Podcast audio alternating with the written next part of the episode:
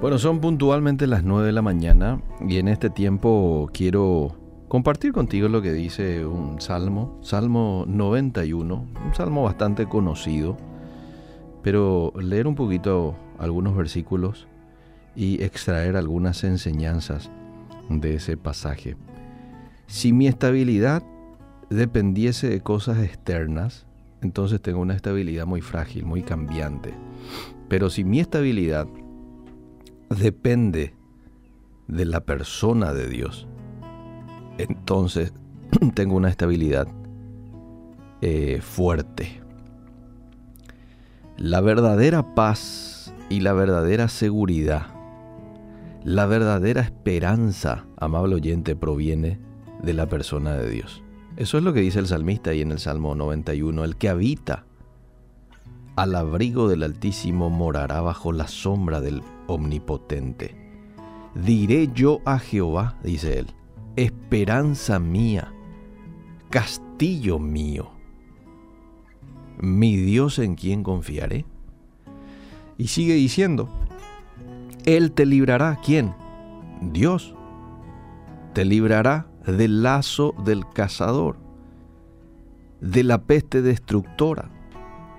Con sus plumas te cubrirá Dios, y debajo de sus alas estarás seguro escudo y adarga es su verdad. No temerás al terror nocturno, ni saeta que vuele de día, ni pestilencia que ande en oscuridad, ni mortandad que en medio del día destruya.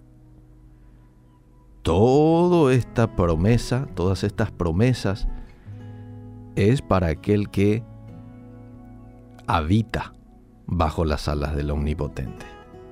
Esta es la paz que experimenta una persona que habita en la presencia de Dios.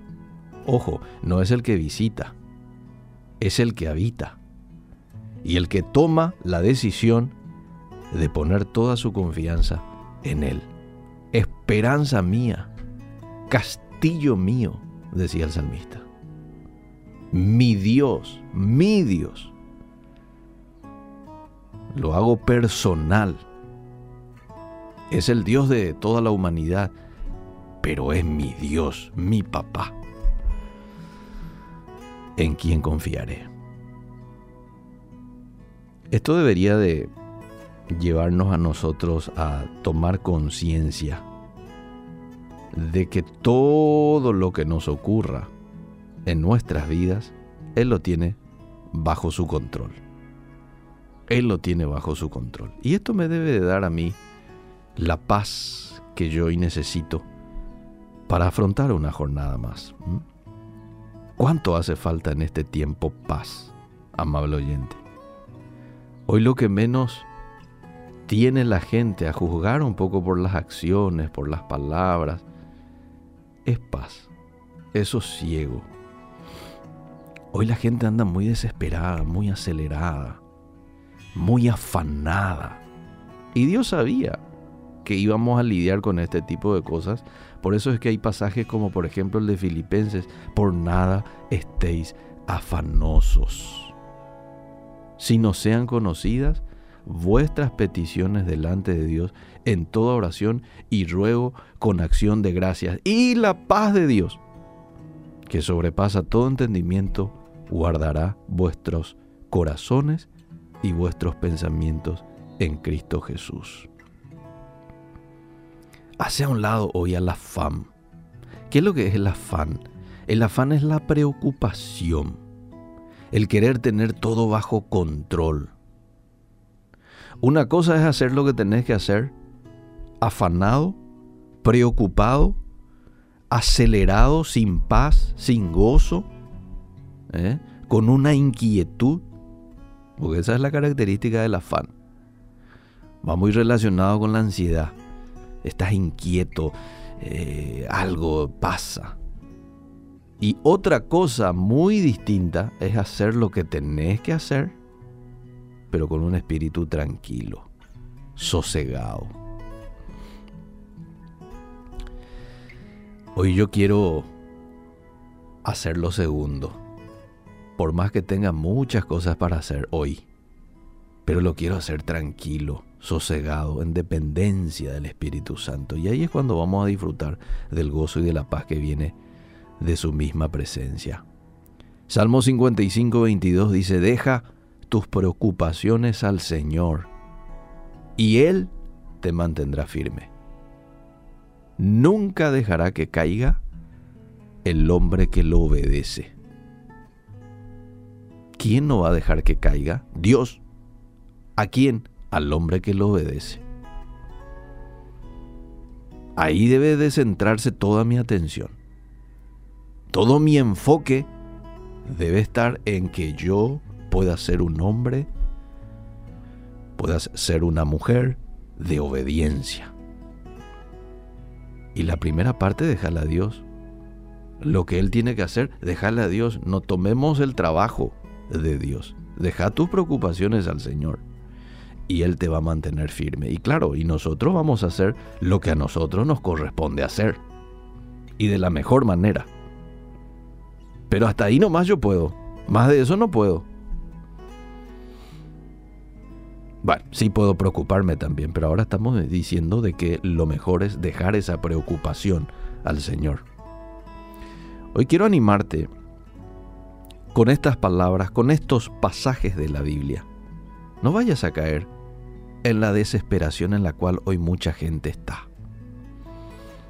Mucha gente está desesperada. Es que hay muchas malas noticias, muchas malas noticias.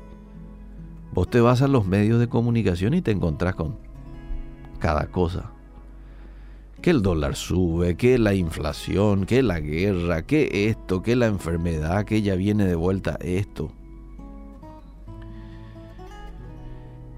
Y hay que tomar conciencia de que algo debo de hacer yo para poder disfrutar de esa paz que viene de Dios. Número uno, no estar consumiendo todo el día eso. Bueno, de tanto en tanto voy a ir a las noticias a ver un poco qué tal, qué está ocurriendo en mi sociedad, en el mundo, pero de manera equilibrada. Número dos, mi esperanza, mi estabilidad, mi paz, mi seguridad no está arraigado en algo. No está arraigado en el dólar, no está arraigado, está arraigado en Dios está arraigado en Dios. Y decido hoy no preocuparme. Toma esa decisión. No preocuparte. Al contrario, usa el recurso que tenés, la oración. Eso es lo que dice Filipenses 4 a 6. No estén afanosos, sino utilicen la herramienta de la oración, sin olvidarse de las acciones de gracias.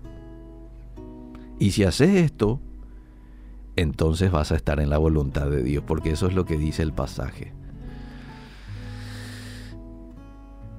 Eh, dad gracias en todo, dice otro, otro texto, porque esta es la voluntad de Dios para con nosotros. Y el permanecer en la voluntad de Dios, amable oyente, nos hace disfrutar del gozo y de la paz.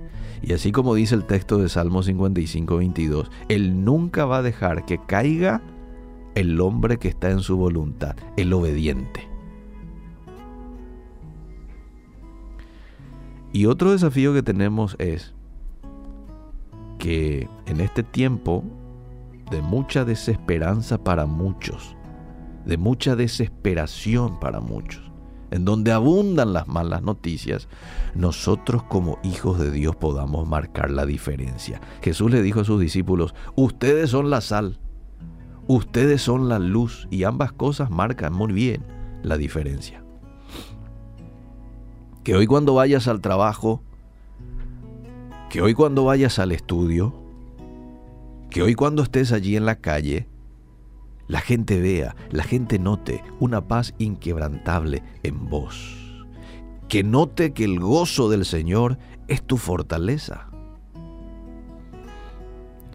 Y no sos una persona que está a uno o dos metros del piso, no, sos realista con todo lo que está ocurriendo en el mundo. Pero a pesar de saber esa realidad, de ser consciente de esa realidad, vos no te quedas con esa realidad. ¿Por qué? Porque tu fe está puesta en Dios.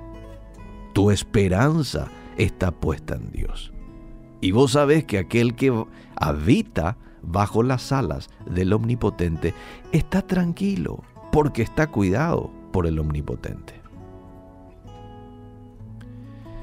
Y esa paz a mucha gente le va a llamar la atención. ¿Cómo es que fulanito de tal siempre, a pesar de todo lo que le ocurre, está tranquilo? De tanto en tanto vas a verlo con una sonrisa. Tiene un espíritu sosegado. Y eso va a llamarle la atención a mucha gente para que te pregunten, ¿cómo es que haces eso? ¿Cómo es que logras eso? Y ahí te abre toda la puerta para que le hables de Jesús. Que Dios nos ayude. Y no te olvides, Dios es tu fuente de tu paz.